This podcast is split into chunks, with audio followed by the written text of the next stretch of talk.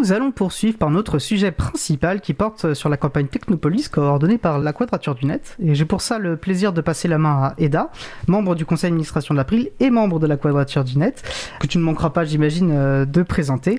Et je rappelle avant de te passer euh, la parole que vous pouvez participer à notre conversation au 09 72 51 55 46 ou sur le salon web dédié à l'émission sur le site causecommune.fm, bouton chat.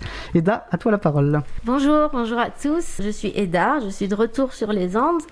Et cette fois, je suis très contente parce que je suis en direct du studio. Ça fait plaisir de revoir euh, les amis de l'April. Et euh, je suis en compagnie d'Alouette, à distance, et de Martin Drago. Donc Alouette est la coordinatrice de la campagne Technopolis, salarié à la Quadrature du Net. Et Martin Drago, il est juriste salarié du coup aussi à la Quadrature du Net. Et donc, comme Étienne l'a rappelé, euh, j'ai ma double casquette mhm. aujourd'hui, puisque je suis aussi membre de la Quadrature du Net, qui est une association loi 1901 euh, qui défend les libertés numériques et euh, pas que numériques, du coup, comme on va le voir avec Technopolis. Et du coup, ça se marie assez bien, je trouve, parce qu'on défend le logiciel libre et la culture libre à l'April, et on défend les libertés numériques avec la Quadrature du Net. Alouette, est-ce que tu es là?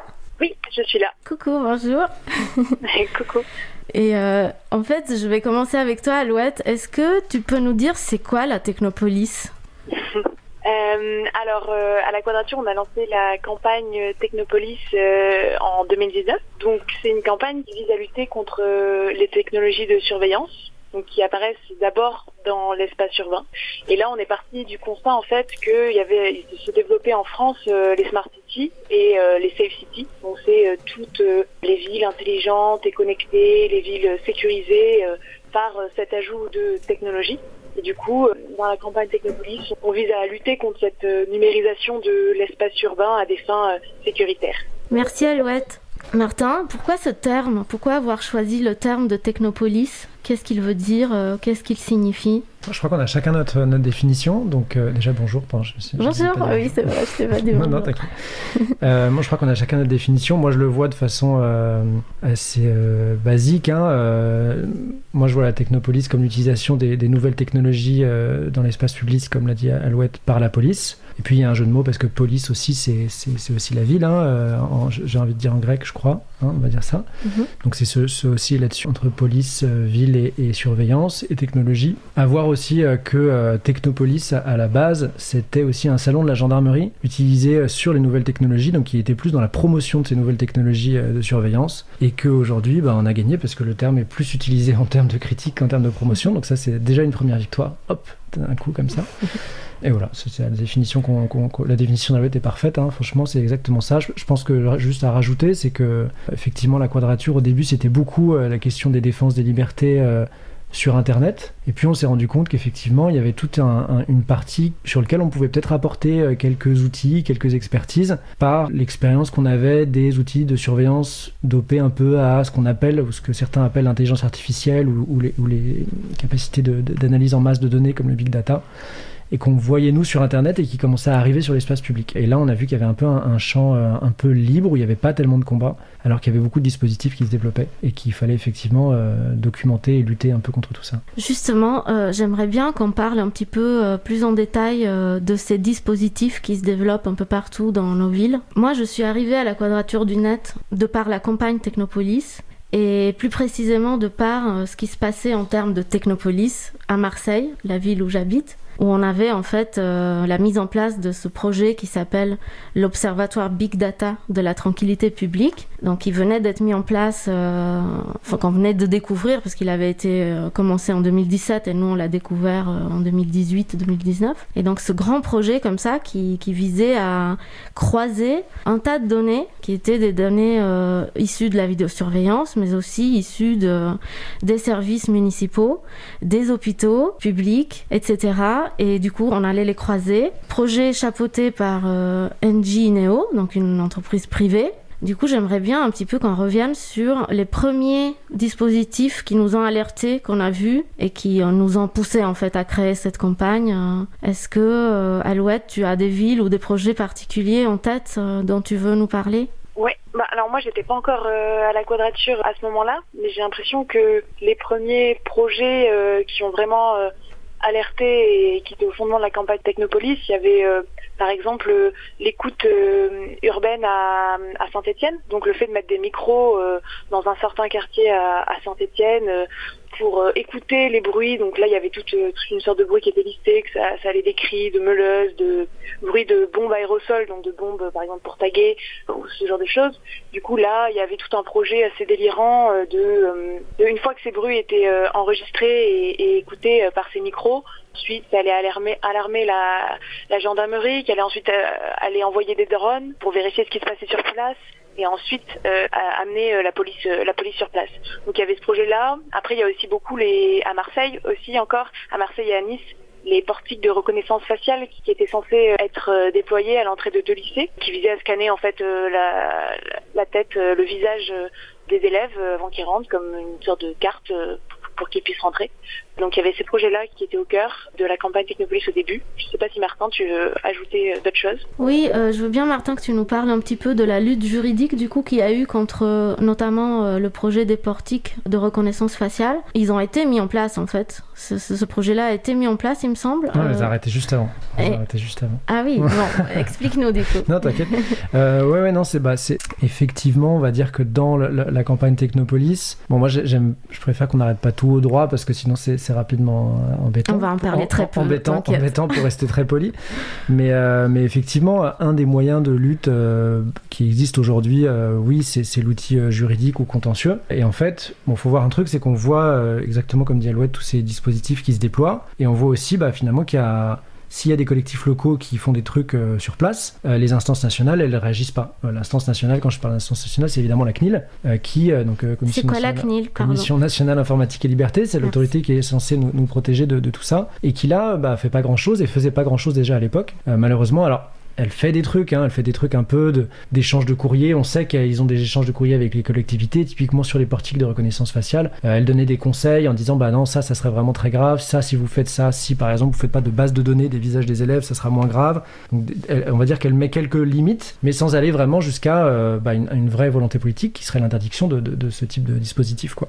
Et c'est là où l'outil juridique est assez cool. Bah, ça permet, euh, un, d'essayer de faire arrêter strictement ces dispositifs et puis il y a aussi derrière, euh, tout, comme tout enjeu juridique, un enjeu de médiatisation, un enjeu de politisation aussi, parce que euh, bah, ça permet de faire parler un peu tes dispositifs. Et donc du coup, euh, effectivement, on est à attaquer euh, la région euh, sud, du coup, qui avait fait un partenariat avec Cisco. Cisco, une entreprise américaine qui donnait gratuitement ses portiques de reconnaissance faciale pour tester ses algos tranquillement à l'entrée des lycées. Et nous, on a attaqué en gros, je vais très vite, hein, la délibération qui autorisait la, signature de la convention. J'espère que j'ai endormi personne.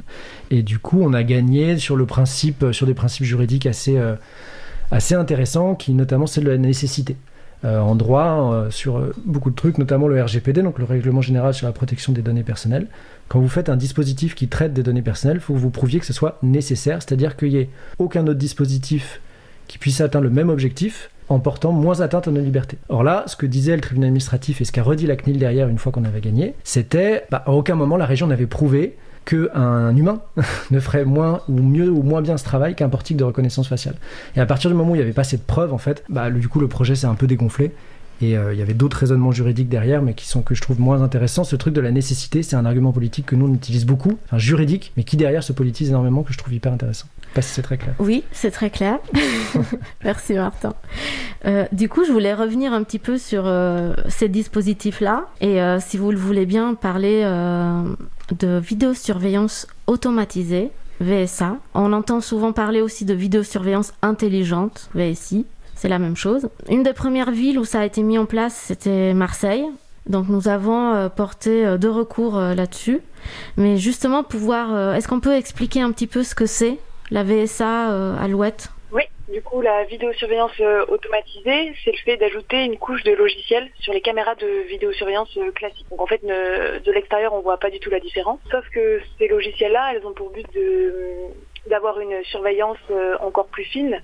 Donc ça fait par exemple remonter des informations et des alertes au CSU, au Centre de supervision urbaine. Donc c'est là où il y a le visionnage des, vidéos, des caméras de vidéosurveillance. Et donc ça permet en fait de faire remonter des alertes comme Par exemple, quelqu'un qui euh, qui maraude, ça veut dire que marauder là dans ce sens-là, c'est euh, qui est statique plus d'un 300 secondes, plus d'un certain nombre de secondes. Euh, donc là, ça envoie une alerte euh, en disant en fait aux gens derrière derrière ces caméras de vraiment surveiller cette personne parce que c'est elle a un comportement bizarre. Ou sinon, il y a les, algorithmes aussi qui détectent, oui, qui essayent de détecter ce qu'ils appellent les comportements anormaux. Donc après, en fait, on ne sait pas vraiment ce qu'il y a derrière ce comportement anormal et derrière ce terme-là. C'est en fait l'entreprise qui développe les algorithmes qui décide euh, ce qu'il y a derrière. Donc ça peut être des gens qui courent dans la rue, euh, une valise abandonnée, quelqu'un qui, qui tag, euh, ce genre de choses. Donc tous ces algorithmes-là, ils ont pour but d'avoir une surveillance encore plus fine de l'espace public à travers du coup l'automatisation de la surveillance. Et donc ça, ces, ces algorithmes-là, ils sont développés à Marseille, à Toulouse, enfin dans plein de villes, de plus en plus énormément. Et sauf que c'est très opaque, on n'arrive pas, à- on arrive à savoir, mais ça demande beaucoup de recherche. Euh, Ces, ces dispositifs de VSA sont, euh, employés. Et du coup, ce qu'on remarque, c'est que en fait, euh, on a une sorte, en, en quelque sorte, ce sont les, ces entreprises privées qui vendent ces solutions-là, qui décident qu'est-ce qui est un comportement euh, suspect ou pas dans nos villes aujourd'hui. Ce n'est plus la société, les habitants qui décident ou discutent de ça. Ce sont des entreprises privées qui imposent du coup euh, cette éthique entre guillemets euh, de comportement en ville. Qu'est-ce que tu en penses, Martin? Ouais, c'est ça, c'est-à-dire que aussi le, truc de la smart city, c'est souvent des, on, on utilisait un terme anglais, des packages quoi. Donc en fait, on va avoir une entreprise, je sais pas moi, Thales, qui va avoir son paquet euh, Safe City qui va essayer de revendre partout, et effectivement, qui va avoir développé en considérant qu'un comportement anormal, comme disait Alouette, c'est le maraudage, c'est se mettre à courir dans la rue, c'est faire un tag sur les murs.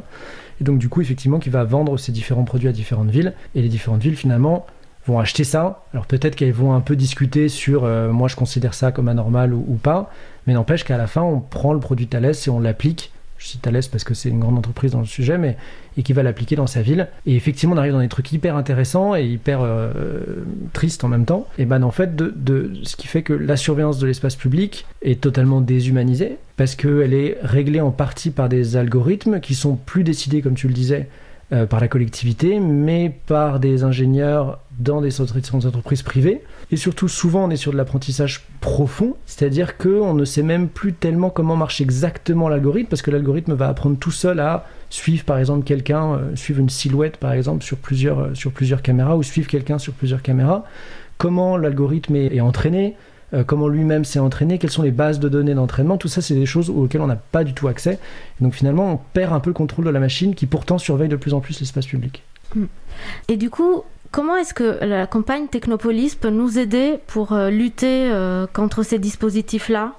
Pour les analyser, pour savoir euh, ce qu'il en est, parce que moi je prends l'exemple de Marseille, où vraiment la veille et arriver à savoir ce qui se passe exactement, c'est très difficile. On est souvent, euh, pour pas dire toujours, dans l'opacité totale. Comment on fait, euh, Alouette? Comment est-ce que la campagne peut nous aider? Quels sont les outils mis en place ou? Bah ça pour la campagne, on a mis en place euh, le forum, du coup le forum Technopolis, où il y a des personnes un peu partout en France qui peuvent alerter quand il se passe quelque chose euh, euh, chez elles, chez lui, parce que c'est souvent des dispositifs qui sont mis en place au niveau local. Et du coup on n'a pas forcément une vision euh, sur tout le territoire de, de ce qui se passe. Donc ça, ça permet déjà d'être au courant. Et ensuite, ça permet aussi, ce forum-là, il peut permettre aussi à, des gens qui viennent à peu près des mêmes endroits de se rencontrer et du coup euh, de se parler et de voir ce qu'ils peuvent faire, ce qu'elles peuvent faire euh, au, au niveau local. Donc il y a tout le forum qui est un outil, euh, un outil de, fait, de veille, de documentation, de rencontre euh, entre les personnes. Et ensuite, on fait de, également, on documente sur un outil qu'on appelle le carré. Donc ça, c'est des pads collectifs où on, documente ces dispositifs-là et qu'après on, met sur le site euh, Technopolis où il y a une super carte euh, qui essaye euh, de lister un peu tous les dispositifs en France et pas que aussi en Belgique ou, ailleurs. Donc il y a ces outils-là, notamment qui permettent surtout la documentation et la rencontre entre les personnes. Et, euh, et Martin, euh, on a parlé il y a deux semaines ici sur les ondes de, la radio euh, Cause Commune dans l'émission Libre à vous où on avait invité l'équipe de Madada. On a parlé des demandes CADA. Je sais qu'on les utilise beaucoup dans la campagne Technopolis. Qu'est-ce qu'on fait avec et c'est quoi l'intérêt du coup? Euh, tu, tu me donnes que les trucs juridiques euh, secs. Ah Euh, non, on non, rigole. changer après. non, non, non, euh, bah ouais, bon, bon ça, ça paraît un peu, un peu triste comme ça, hein, mais, mais c'est vrai que la demande CADA, euh, qui, qui est une demande en gros de, de dire à des collectivités qui ont des documents qui sont publics, un caractère public, mais qui ne sont pas publiés, bah, ça permet à n'importe qui, euh, vous, moi ou n'importe qui, de demander à la publication de ce document, en tout cas de demander à la communication de ce document administratif. Et du coup, euh, ça peut paraître un peu bête comme ça, mais moi je le vois pas mal, c'est vrai, en première étape de documentation et de lutte. Si je prends Saint-Étienne, par exemple, je trouve c'est un bon exemple. On a appris par la presse, euh, parce que Gaël Perdriau, le maire de droite de Saint-Etienne, se vantait d'avoir mis en place ces capteurs sonores dont parlait Alouette tout à l'heure. On fait une demande CADA et on a reçu 150 pages. Je sais pas qui à la mairie a été euh, affilié à la quadrature secrètement, mais on a eu tous les procès-verbaux des réunions, euh, tous les schémas de, l'entreprise qui développait ça avec Saint-Etienne, qui est Vernet Caron, l'entreprise qui fait des, flashballs. Et bon, bah, rien que le fait d'avoir ça, on a tout diffusé nous ensuite sur notre site en faisant un petit article d'analyse. Et, euh, et ben c'était, c'était ça a rendu visible le, le, le, projet, le dispositif, qui en plus, euh, comme disait Alouette, parlait de drones et de, reconnaissance de graffiti, etc. Et rien que le fait d'avoir publié ces documents, bah, ça a contribué un peu à la pression politique, ça a montré un peu le ridicule et les dangers du projet, et, ça, et finalement ça a abouti à la fin à une sanction de la CNIL contre Saint-Etienne. Donc c'est ce truc de, voilà, de demander ces documents, bah, ça permet de visibiliser le projet, de mieux le comprendre et quelquefois même de le faire tomber. Pour vous donner un peu un ordre d'idée, nous, je pense que des demandes CADA à la quadrature, on en fait euh, au moins 2-3 par semaine. quoi. À chaque fois qu'on entend parler d'un projet, en fait, c'est assez rapide grâce à madadin.fr. J'avoue, je l'utilise très régulièrement, c'est hyper pratique. Euh, bah, en fait, on en fait beaucoup, ça, ça prend 5 minutes. Il y a 10% euh, de chances de réussite, mais 10% de chances de réussite, c'est déjà pas mal. Et je reviens un petit peu sur le forum. ah oui, non, d'abord, je voulais dire que sur le site Technopolis, on a un endroit pour pouvoir fuiter des documents. Ça s'appelle Fuiter, c'est un logiciel libre évidemment derrière qui s'appelle Secure Drop, qui est raccordé, euh, pour les plus techniciens, qui est raccordé derrière, mais on peut très facilement euh, fuiter des documents, donc n'hésitez pas. Que vous soyez employé à des mairies, que vous soyez employé chez des entreprises comme Thales, etc. Si vous ne vous sentez pas à l'aise avec tout ça, n'hésitez pas. En toute sécurité, vous pouvez fuiter des documents sur Secure Drop, sur fuiter. Et ensuite, euh, je voulais revenir un petit peu sur ce forum où euh, j'ai fait mes tout débuts en fait dans la campagne Technopolis et où je suis arrivée un jour et j'ai dit ah mais c'est quoi ici euh, Est-ce que quelqu'un peut me renseigner sur euh, la cartographie des caméras à Marseille où j'habite, etc. C'est comme ça que pour moi tout a commencé vraiment. Et petit à petit, en fait, je me suis de plus en plus impliquée dans la campagne Technopolis locale. Et petit à petit, dans la campagne Technopolis nationale, nous avons fait une exposition artistique, vraiment artistique, qui s'appelait Technopolis à Marseille. Donc je, voulais en parler parce que nous avons Marne euh, à la Quadrature qui a fait des visuels vraiment magnifiques sur euh, cette campagne qu'on peut trouver euh, pour la plupart sur le site technopolis.fr. Je crois que c'est dans guide d'action ou se mobiliser, je crois. Voilà, c'est l'anglais se mobiliser.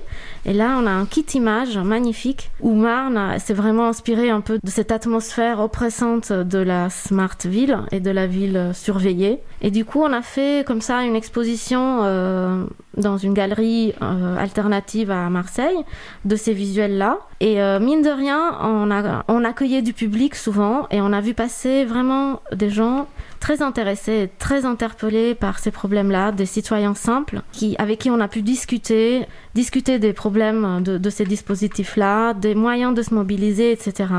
On en a refait une autre à Avignon quelques mois après. Et à chaque fois, on remarque en fait que les, gens ils sont vraiment très interpellés par ces dispositifs-là, par ce qui se passe autour d'eux, parce qu'en fait, on leur a jamais demandé leur avis. Ils n'ont pas été concertés et ils ne comprennent pas vraiment en quoi est-ce que cela aide à la sécurité de la ville. Donc voilà, je vais poser la question que tout le monde pose, qui est quelle est l'efficacité de ces dispositifs? Mais je vais aller même au-delà. Alouette, si tu veux bien en parler, quel est le but de ces dispositifs? Et est-ce que le sentiment de sécurité ou d'insécurité y est pour quelque chose dans cette histoire Et est-ce qu'on peut tout voir du prisme de la sécurité parce qu'il y a peut-être d'autres problèmes qui, sont induits par ces dispositifs-là et qui vont au-delà de cette sécurité euh, que ce soit réel ou que ce soit juste le sentiment en fait que ça induit. Bah, le, Ce sentiment euh, d'insécurité-là, j'ai l'impression que c'est surtout quelque chose qui a été porté dans le discours politique et dans le discours médiatique, mais qui n'a pas vraiment de fondement en fait. C'est à travers, euh, à travers la naissance de ce concept-là qu'en fait il s'est créé tout seul et qui s'auto-alimente. Mais du coup, la question de euh, l'efficacité de ces dispositifs et de ce pourquoi ils ont ils sont ils sont déployés dans l'espace public, je pense aussi d'abord qu'il faut rappeler que c'est des donc il y a d'énormes enjeux économiques et politiques derrière. que ce soit à travers l'ouverture de nouveaux marchés. Donc on voit des entreprises qui sont des entreprises de la défense de la sécurité comme Thales, des entreprises comme Engie et Neo qui sont des entreprises qui n'étaient pas dans ce domaine à la base, ou alors des startups qui également derrière. Enfin, il y a tout un, champ d'entreprises assez différentes qui vont dans ce marché-là parce que c'est un marché qui est économiquement rentable. Hein. Les caméras de vidéosurveillance ça coûte énormément d'argent et euh, il y en a besoin, de, il y a besoin de les renouveler assez régulièrement, etc. Donc il y a tout un poids économique très fort et euh, politique aussi euh, de la part des élus, des villes, etc. Parce qu'en fait, ça, ça, constitue une ressource politique pour ces élus-là de dire, bah regardez, moi je fais quelque chose pour ma ville, je mets des caméras et c'est un discours qui est assez facile à, à tenir, à porter. donc il y a, y a tout ce, ce côté-là de pourquoi ces dispositifs sont installés. Il y a des, des énormes enjeux économiques et politiques derrière, avant tout. Merci Alouette. Je laisse la parole à Étienne pour la pause musicale, je crois. Pas, pas toujours, je voulais juste euh, faire ah. un, un, petit euh, un retour de témoignage, ou non, c'est enfin, un témoignage, bref. Moi j'habite sur Saint-Denis et euh, j'ai reçu, euh, comme je pense beaucoup de Dionysiens, la lettre d'information municipale. Et il y avait un petit encart, la ville se, se, vantait de nous expliquer qu'il y avait plus de caméras et que bientôt des policiers, des agents de police seraient voilà, dans des centres, j'ai oublié le terme exact, mais à surveiller à peu près 7 euh, jours sur 7 euh, euh, ce qui se passait derrière ces caméras. Et euh, donc c'est un gouvernement, enfin c'est un, une municipalité euh, PS, donc euh, qui se vend très naturellement. Mmh. Alors que voilà, on se dit il y a quelques années encore, on voyait les affiches de Béziers, tout le monde se scandalisait d'imaginer par exemple des policiers municipaux avec qui seraient armés, et on voit comment ça se banalise. Et voilà, donc c'était, enfin ça m'a vraiment évoqué ça du coup, le, ce que ce qu'expliquait Alouette. Étienne, c'est très intéressant ce que tu dis là parce qu'à Marseille, il se passe un peu la même chose. Nous avons eu une nouvelle municipalité il y a un an qui cette fois est de gauche et qui en plus euh, se dit écologique, écologiste, pardon. Et du coup, en, fait, on s'attendait tous, en plus ils avaient promis, donc c'est normal qu'on s'y attendait, qu'il y ait un moratoire sur la vidéosurveillance dans notre ville. Et qu'est-ce qu'on remarque en fait euh, avec euh, beaucoup de tristesse, mais vraiment une sincère tristesse depuis quelques mois, c'est que ils continuaient, ils ont continué les marchés de maintenance des caméras de surveillance, ensuite des marchés qui prévoient de, des budgets qui prévoient d'augmenter ces caméras de vidéosurveillance. Euh, nous avons un recours euh, en cours contre la vidéosurveillance automatique de Marseille que dans un premier temps ils avaient dit qu'ils avaient suspendu, mais finalement ils se défendent avec un, grand cabinet d'avocats parisiens. Et ensuite, euh, dernière nouvelle vraiment triste, c'est qu'on vient d'apprendre qu'ils continuent ce fameux projet Observatoire Big Data de la tranquillité publique. Donc c'est une mairie de gauche, c'est une mairie qui se dit écologiste. Comment on l'explique, Martin euh...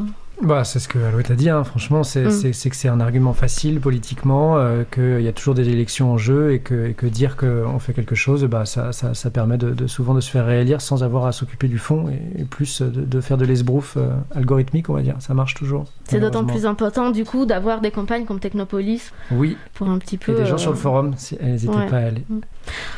Avant, qu'on fasse la pause musicale, euh, par, euh, nous pose une question sur le salon qui me semble faire parfaitement écho à ce que tu évoquais, notamment sur les budgets en fait, que ça fait poser sur la ville, qui est une, une considération assez concrète. Quelle est la durée de vie? Est-ce que vous savez la durée de vie de ces caméras? Parce qu'on imagine que c'est très cher, s'il faut les renouveler tous les 4-5 ans, en plus toute la logistique derrière à payer, est-ce qu'on a une idée? Voilà, de la durée de vie Me pose la question Marie Bodil. Eh bien, la, durée de vie, par exemple, dans une, ville comme Marseille, on a 1500 caméras actuellement en place. Euh, on a un budget de maintenance, donc juste maintenance, qui est de près de 7 millions par an d'euros. Et euh, la durée de vie, c'est très variable en fait. Euh, il va y avoir les conditions climatiques, il va y avoir, ça dépend du matériel, etc. Mais il peut y avoir des dégradations qui viennent de la population aussi. Donc j'en ai aucune idée parce qu'en fait, toutes les données sont opaques et même ça, c'est opaque. Par contre, je sais que euh, le remplacement est très rapide et qu'on s'est jamais posé la question du coût écologique de ces dispositifs-là. Oui, Martin, tu voudrais dire Non, non je, je, vous invite. Il y, y, a des documentations là-dessus qui sont le. En, en gros, la, une grande partie de la vidéosurveillance en France est financée par un fonds euh, public d'État qui s'appelle le Fonds de prévention de la délinquance. Et euh, c'est des documentations qui sont publiques et vous verrez là-dessus le, le, les financements extrêmement importants qui sont, qui sont donnés par l'État chaque année pour financer un masse la vidéosurveillance et, et qui s'est lancé euh, notamment depuis 2012 euh, et Sarkozy qui, qui voulait justement financer faire un grand plan de vidéosurveillance en France. Et ça va pas s'arrêter parce qu'on a les Jeux Olympiques qui arrivent, mais on va en parler peut-être après la pause euh, avec Alouette et Martin. Super, merci, merci Eda. Nous allons effectivement faire une pause musicale je vous propose d'écouter Late as Usual par The Freak Fandango Orchestra. On se retrouve juste après. Je vous souhaite une belle journée à l'écoute de Cause Commune, la voix des possibles.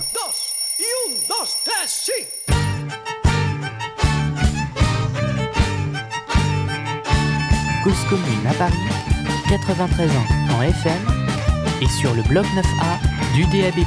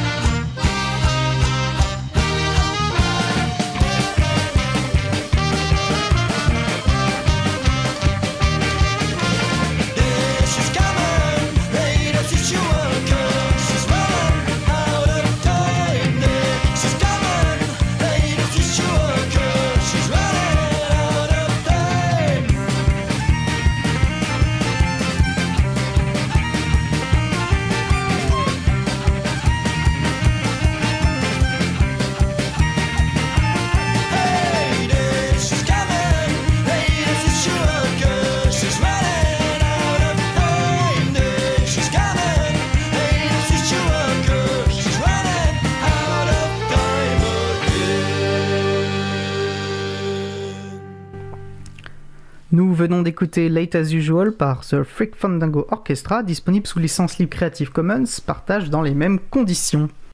Retrouvez toutes les musiques diffusées au cours des émissions sur causecommune.fm et sur april.org. Libre à vous, libre à vous, libre à vous. L'émission de l'April sur les libertés informatiques.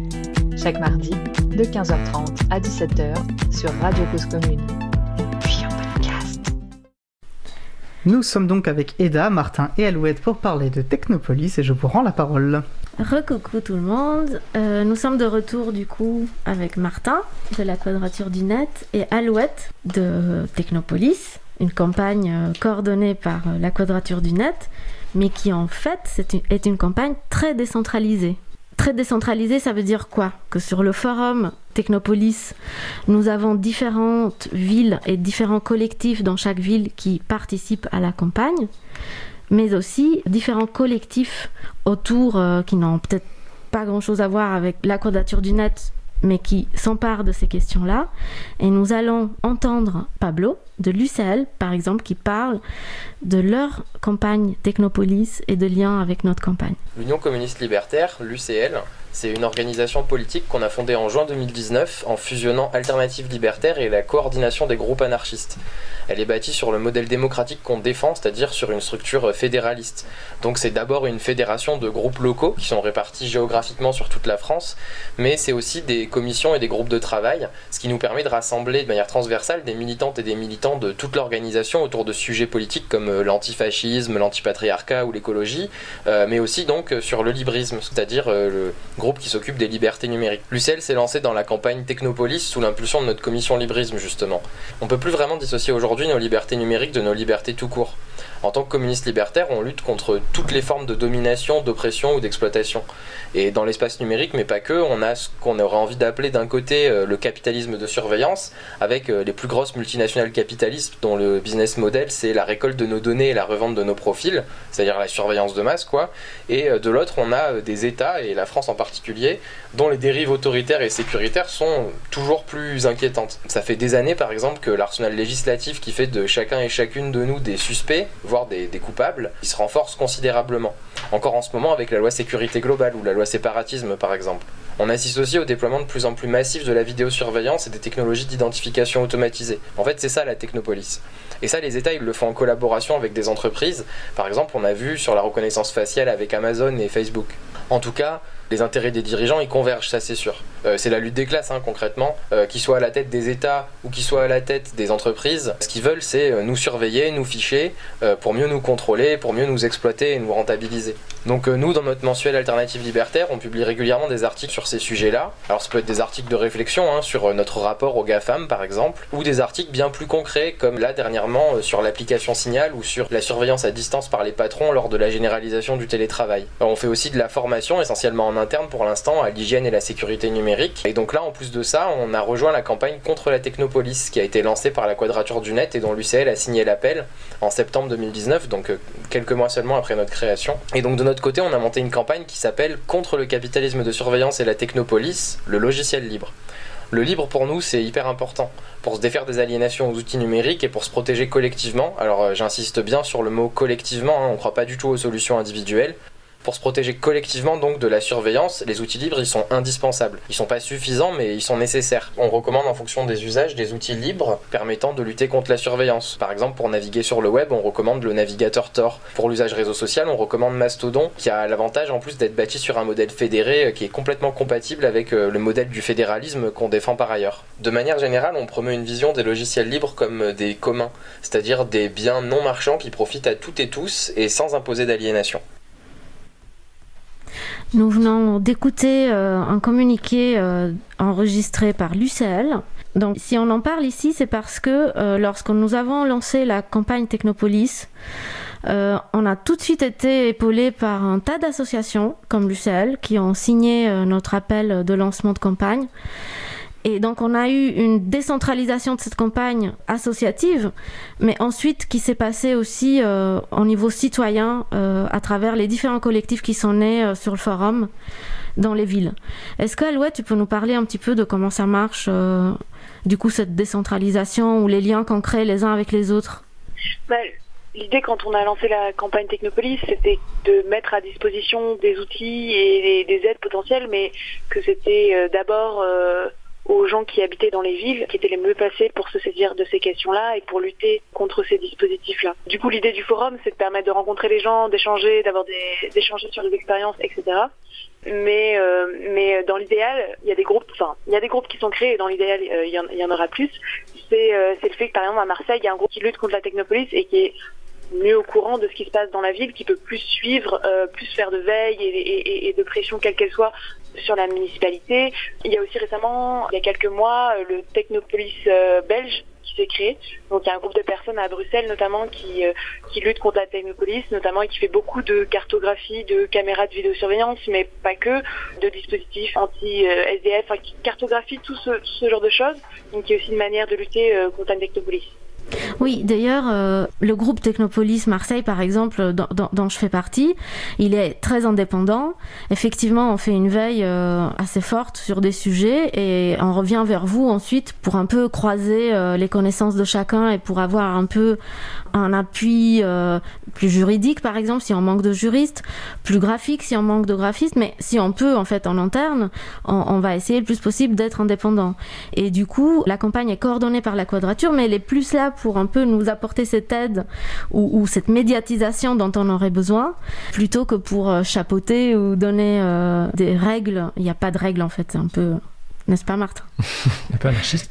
Euh, Un peu. Euh, oui, oui, bah après, bah, je rejoins totalement ça. Il y a aussi la question que la quadrature, on est, on est 7 salariés et qu'il y a malheureusement d'autres sujets que la surveillance dans l'espace public.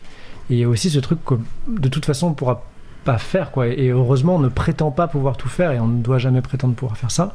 Et tout au plus, en plus, ne, jamais prendre la parole de quelqu'un d'autre. Donc, du coup, oui, c'est le fait de nous, voilà, quelques expertises qu'on peut faire, voilà ce qu'on vous conseille ou ce que nous on fait en tout cas sur les demandes CADA. On met à disposition tous nos contentieux euh, juridiques avec toutes nos écritures. Alors, c'est c'est complexe à faire un contentieux administratif, mais mais on sait jamais, il y a peut-être des gens qui sont motivés, bah on les donne aussi. Je pense typiquement au contentieux qu'on a fait contre les drones, qu'on a gagné. On a publié toutes les écritures, et là en ce moment, euh, à Lyon, il y a des gens qui essaient de faire à peu près la même chose sur les hélicoptères de surveillance, parce que c'est à peu près le même problème juridique. Donc c'est aussi cette idée-là, effectivement, de, vraiment de boîte à outils, quoi, et, et de mettre tout à disposition en disant voilà, nous comment on fait, vous faites ce que vous voulez. C'est juste, euh, c'est plus facile si on est si on est plusieurs et si on peut se coordonner.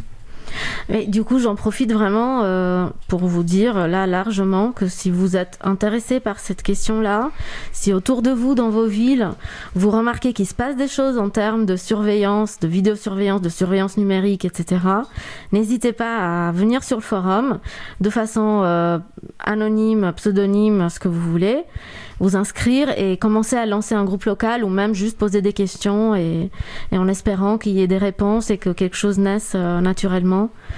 En plus, je veux, non, je veux pas être, je pense, je te. Non, c'est juste pour Non, non, vas-y veux- Martin, avec plaisir. Je veux pas être déprimant, mais c'est sûrement il se passe quelque chose en fait dans, dans Mm. votre ville. Et euh, ce qu'on voit par exemple nous, c'est que c'est très rare maintenant. Bon, il y a de plus en plus de villes qui installent de ce qu'ils appellent eux de la vidéoprotection, donc des caméras de vidéosurveillance dans la rue. C'est très rare maintenant que ce soit juste des caméras simples entre guillemets, sans derrière un logiciel d'analyse. Et même on se rend compte que nous, dans les demandes qu'on fait, dans les enquêtes qu'on fait, que la mairie ne sait même plus ce qu'elle installe en fait. Elle sait même plus. Enfin, c'est dans le package. Si vous voulez, il y a un moment une ligne avec marqué logiciel d'analyse d'image. On ne sait pas ce que fait ce logiciel d'analyse d'image. Souvent, c'est un sous-traitant d'un sous-traitant.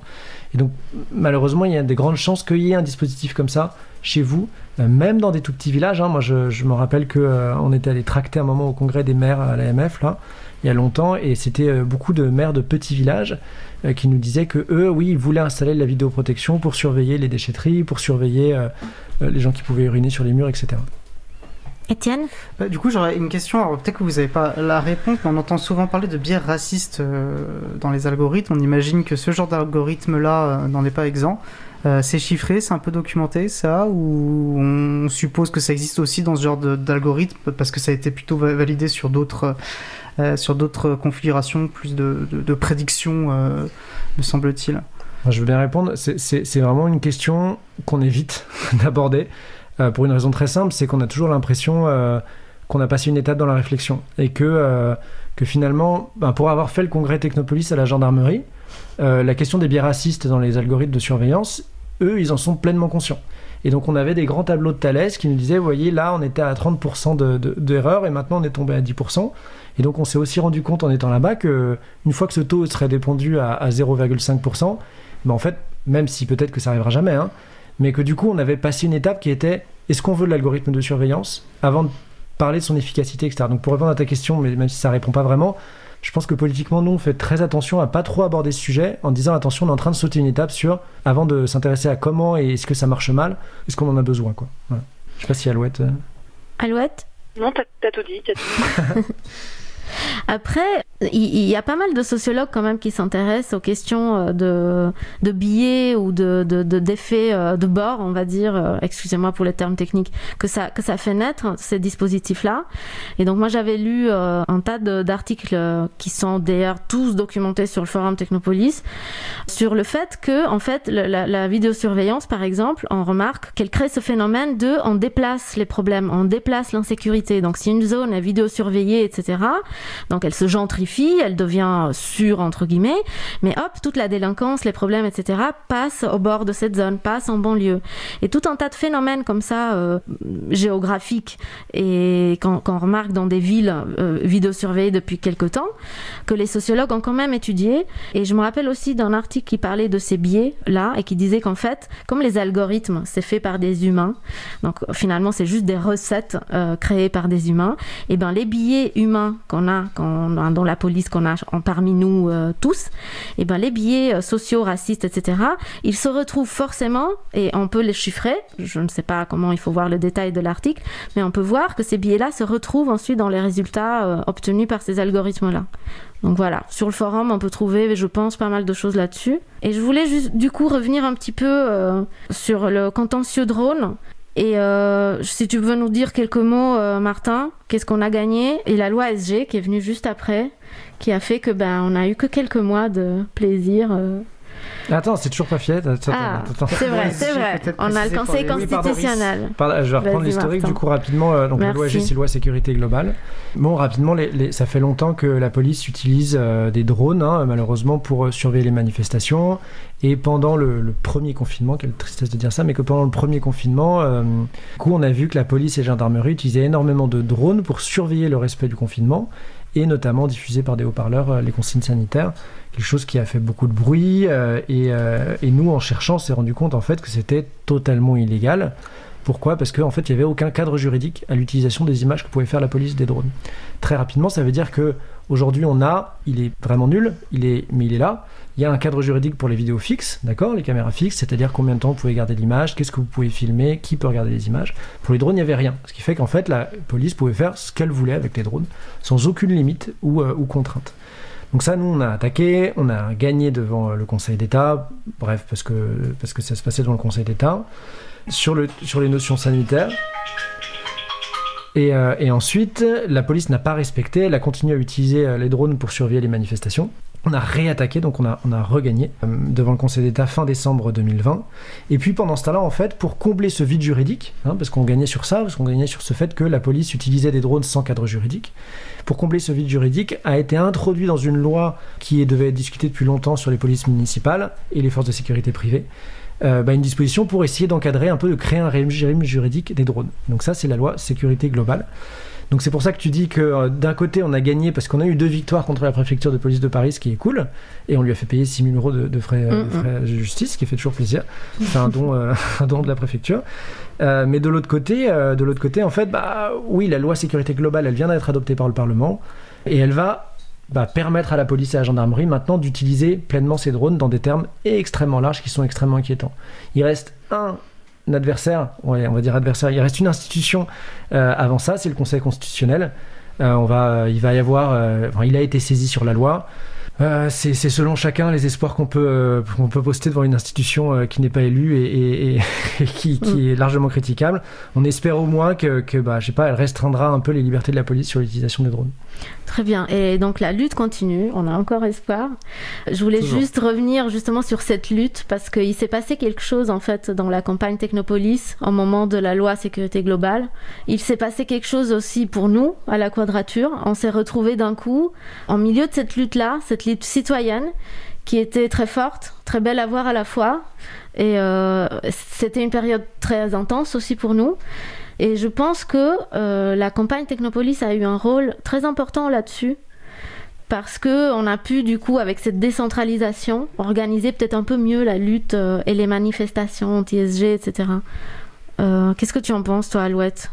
Moi, je dirais qu'on a surtout euh, aussi permis d'alerter de, sur le fait que cette loi sécurité globale, c'était pas uniquement l'article 24, qu'il y avait plein d'autres choses derrière qui étaient qui étaient dégueulasses et que euh, et quoi, on, a essayé de politiser et le mettre sur le devant de la scène que euh, cette loi, elle avait plein d'implications et elle, elle, permettait en fait de mettre en place aussi un peu le livre blanc de la sécurité intérieure. Donc ça, c'est la feuille de route euh, du ministère de l'Intérieur qui prévoit de faire dans les prochaines années, euh, quel dispositif euh, ils veulent mettre en place, quelles nouvelles technologies ils envisagent pour la police et la gendarmerie, etc. Donc ça, la loi sécurité globale, c'était un premier pas dans le déploiement de, de ce livre blanc. Et du coup, ouais, c'était surtout permettre d'alerter sur sur tous les autres choses. Donc il y avait, comme Martin l'a dit, il y avait les drones, il y avait la vidéosurveillance dans les halls d'immeubles, Il y avait le fait que ça, ça étendait euh, les caméras portatives sur euh, sur les, les, policiers et les gendarmes. Le fait que maintenant les, les, les images, euh, les vidéos pardon, de ces caméras-là pouvaient être diffusées en direct dans le centre de supervision urbaine, étaient accessibles aux policiers qui étaient derrière en live. Donc voilà, il y avait plein de dispositions dans cette loi qui, qui étaient en dehors de l'article 24 qui ne n'est pas que, ce, que cet article.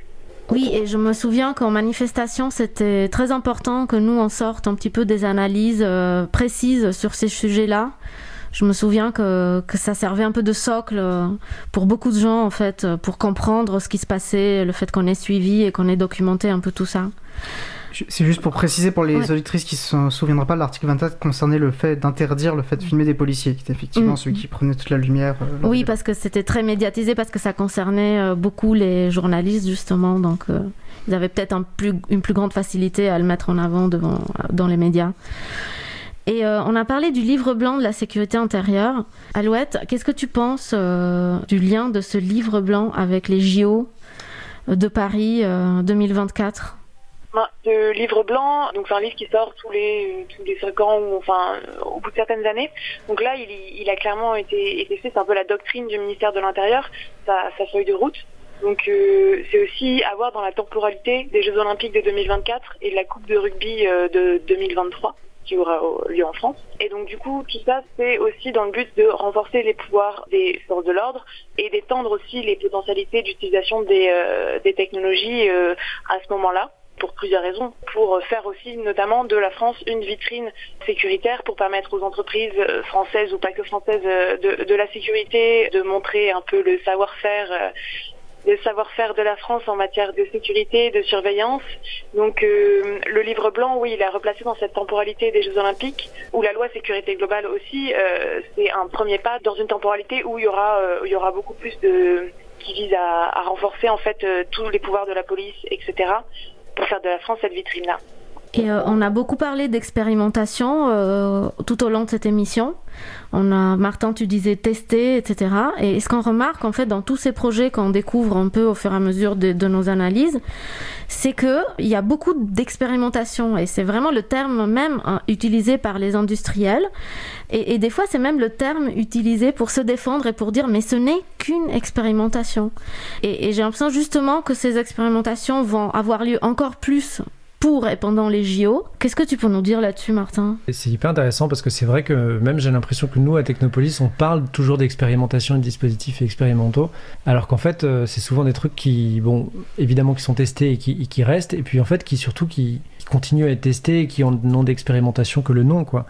Euh, c'est vrai que si je prends par exemple les particules de reconnaissance faciale, c'était une expérimentation, mais euh, pour, euh, enfin, qui allait être installée physiquement à l'entrée des lycées, donc c'était pas tellement une expérimentation vu que ça demande une construction physique, quoi. Euh, si je prends les capteurs de Saint-Etienne, même chose, on parlait d'expérimentation, mais c'était plutôt dans le long terme. Donc oui, tu as totalement raison que c'est présenté comme une expérimentation, on va dire un peu pour habituer à la population, quoi, et, en se disant, bah, c'est un peu moins grave, vous voyez, on va tester pendant deux mois. Euh, si je prends euh, un, autre dispositif, par exemple, c'est le, comptage des masques dans, le, dans, les métros parisiens, on dit, bah, en fait, ça va on, va, on va le tester pendant, pendant trois mois, comme si c'était un peu moins grave, en oubliant que, par exemple, si je prends le comptage des masques il y a un an, bah, c'était totalement illégal. Donc en fait, oui, peut-être que ça n'a duré que trois mois, et pendant trois mois, il y a quelque chose d'illégal qui a été testé sur nous pendant. Après, moi j'aime bien aussi le terme tester, parce que souvent, ça permet de voir qu'est-ce qu'on devient nous, habitantes et habitants d'une ville. Bah, finalement, c'est ceux, celles et ceux sur quoi est testé le dispositif, quoi. Et, donc ça, je me rappelle de Caroline Posementier, qui, est, qui était l'adjointe à la sécurité à la mairie de Marseille, hein, qui euh, voulait faire de Marseille un laboratoire d'expérimentation des, dispositifs de surveillance, et qui, ce qui est atroce, parce que ça faisait de nous des, rats de laboratoire, mm. mais elle l'affichait et, elle en était plutôt fière. Quoi. Donc c'est important un petit peu d'insister là-dessus et de faire comprendre que nous ne sommes pas des rats de laboratoire, qui a peut-être... Ce serait bien, oui. et du coup, que nous ne sommes pas là pour euh, améliorer euh, les algorithmes et le produit de ces boîtes de sécurité privées, que ce n'est pas sur notre dos ou sur euh, nos libertés fondamentales qu'il faut que ces choses-là se fassent. Ah, ah, d'ailleurs, c'est intéressant aussi parce que enfin, je trouve qu'en déroulant le fil, on trouve plein de trucs. Par exemple, souvent, tous ces dispositifs de Technopolis, c'est dans les termes expérimentaux, donc finalement, ça va être un peu prêté gratuitement à une collectivité. La collectivité, du coup, elle va pas avoir à payer pour ça. Donc il va y avoir moins d'obligations de publication, de publier de parler du sujet parce que la collectivité n'a pas déboursé un euro hein, pour ça. Et en même temps, derrière, en fait, l'entreprise va venir tester ses algorithmes bah, pour les améliorer. Et si je prends, euh, par exemple, l'entreprise chinoise Huawei à Valenciennes, si je prends IBM à Toulouse, qui font tous de la, de la vidéosurveillance automatisée, si je prends euh, une nouvelle entreprise de sécurité qui s'appelle 22 par exemple qui, déploie dans la région à Île-de-France, à Suresnes et à Saint-Denis, désolé Étienne, euh, et ben en fait il l'affiche ostensiblement de dire bon bah nous on vous donne gratuitement ces algorithmes, hein, ces, logiciels, mais derrière nous ça va nous permettre de les entraîner et donc derrière bah, finalement de les entraîner et puis de les mieux revendre euh, sur le marché dont parlait Alouette tout à l'heure. En fait, c'est la technique très connue du dealer de drogue euh, que nous connaissons bien à l'April pour l'avoir vécu euh, pendant ah. longtemps avec Microsoft et les autres GAFAM, Google, Amazon, Facebook, Apple et Microsoft. Et euh, qui consiste en fait à donner une première dose gratuite, un premier contrat qui coûte pas très cher, et ensuite à rendre, à, à faire une accoutumance qui fait qu'après on va en vouloir plus, etc., etc. Il nous reste 5 minutes, voilà, pour pas presser les champs, voilà, qu'on finisse tranquillement. Ok, mais du coup, on va profiter de ces 5 dernières minutes, Alouette et Martin, pour voir un peu qu'est-ce qui est prévu pour la suite de la campagne. Euh, comment est-ce qu'on va contrer euh, la technopolis? Alouette, si tu as des, spoilers pour le, futur Qu'est-ce qu'on. Bah, plein de choses. Euh, là, dans la suite de la campagne, du coup, on, va aussi se concentrer euh, sur euh, du coup sur ces Jeux Olympiques là et euh, tout ce que ça implique par la suite pour nos pour nos libertés. On va aussi voir un peu. Là, il y a quelque chose qui est en train de déployer, notamment dans les supermarchés, de la vidéosurveillance automatisée pour en gros voir qui vole dans les dans les supermarchés. Donc ça, c'est un peu une nouvelle chose. On va essayer de sur laquelle on va essayer de se concentrer. Et ensuite, euh, bah, il y a quelque chose qu'on a remarqué il n'y a pas très très longtemps euh, aussi, donc à Marseille et à Paris notamment pour l'instant, c'est le fait que maintenant il y a des contrôles euh, de police, des contrôles d'identité où les policiers en fait euh, prennent en photo la personne et euh, et ensuite euh, envoient derrière au central pour voir si la personne a été fichée dans le dans le TAGE, donc le fichier des, du traitement des antécédents judiciaires. Donc ça c'est un fichier qui autorise la, la, reconnaissance faciale. Donc on, on se rend compte qu'il y a de plus en plus de contrôles de police où il y a cet outil-là qui est utilisé en fait de directement voir si la personne si la personne est fichée. Ça permet aussi de vérifier son identité en fait plus vite et, de voir si elle ment pas. Donc il y a tous ces dispositifs là je sais pas si tu vois d'autres choses, toi, de ton côté, Franchement, non, c'est exactement ça. Moi, moi j'avoue que j'aime le sujet sur la, VSA dans, dans, les, dans les supermarchés est, assez inquiétant parce qu'on se rend compte que pendant qu'on essayait de documenter euh, la VSA sur l'espace public, en fait, énormément de grandes surfaces, euh, type, euh, pour les pour pas les citer, Monoprix, bah, en fait, utilisent des algos, eux, de détection, quelquefois biométriques, hein, pour voir s'il y a des vols ou pas. Et on a pas mal de remontées, d'ailleurs n'hésitez pas si vous l'avez eu, de gens qui se font arrêter par les vigiles parce qu'ils ont mis un moment le téléphone dans leur poche et l'algo a cru qu'en fait ils étaient en train de mettre un produit dans, dans leur sac. Et puis sur ce, sujet de la reconnaissance faciale utilisé de plus en plus par la police, euh, si je ne me trompe pas, c'était euh, un de nos membres aussi qui c'est à Marseille où, la police lui a parlé de, de machine de reconnaissance faciale mm. euh, en disant que en fait il n'avait plus ses papiers et, du coup il voulait faire ce dispositif de reconnaissance faciale avec son portable. il lui a dit amène la machine à Reco. Et c'est quelque chose qui est assez incroyable parce que bon, je, sais hein, qu'on est toujours dans le fantasme de 1984, mais maintenant on se rend compte qu'on est vraiment là, vraiment largement dépassé, où la police fait dans l'espace public sur des manifestants et des manifestantes bah, de la reconnaissance faciale avec leur téléphone. Merci beaucoup Martin, merci Alouette. De mon côté, je vous invite vraiment à venir voir euh, le site technopolis.fr, à vous inscrire sur le forum et échanger avec nous là-dessus.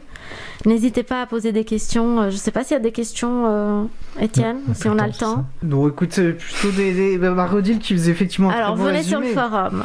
voilà, mais disait qu'effectivement, non, non, seulement on a les cobayes qui vont être utilisés pour améliorer des algorithmes et qui seront ensuite payés avec tous impôts, mm. mais bon, vous nous proposez justement des, manières de nous organiser pour résister, pour lutter. On n'est pas non plus démunis encore collectivement. On peut agir. Et euh, donc, je vous recommande effectivement vivement d'aller sur le site Technopolis. Il y a fait un très beau visuel. récemment, moi, je suis allé sur le forum, j'ai cherché une information et effectivement, il y a énormément de ressources. Cool. Ok. Euh, voilà, tu me disais, ah non, non, c'était des Sur par exemple, non, mais c'est vrai qu'on on, nous entend souvent, parce que tu parlais de la problème de politisation du sujet, des gens qui disent oui, mais voilà, euh, la sécurité, euh, le vol à la tire, etc., euh, etc. Il y a beaucoup de références pour nous armer aussi, parce que ben, savoir, c'est être armé aussi pour pouvoir expliquer et déconstruire et expliquer que non, c'est pas la sécurité, qu'on peut aussi réfléchir autrement, comment on est, comment on vit sereinement dans nos espaces de vie et, se réapproprier aussi nos espaces de vie euh, en tant que citoyens et citoyennes, ça me paraît euh, important. Et les caméras de surveillance nous aliènent, je pense, plus au contraire. En tout cas, un grand merci Baïda d'avoir euh, animé cet Bah, échange, merci que j'ai à trouvé vous. passionnant. Merci à vous, ouais. merci Voilà. à l'April. Et, et merci euh, pour merci Technopolis, merci à Louette aussi à distance. Merci, à la radio. Et Pardon. je vous souhaite une très bonne. euh, Non, non, bah... on, di- on discute. Donc, euh, bah, une très bonne fin de journée et, euh, et à bientôt. À bientôt. Merci, à bientôt. À bientôt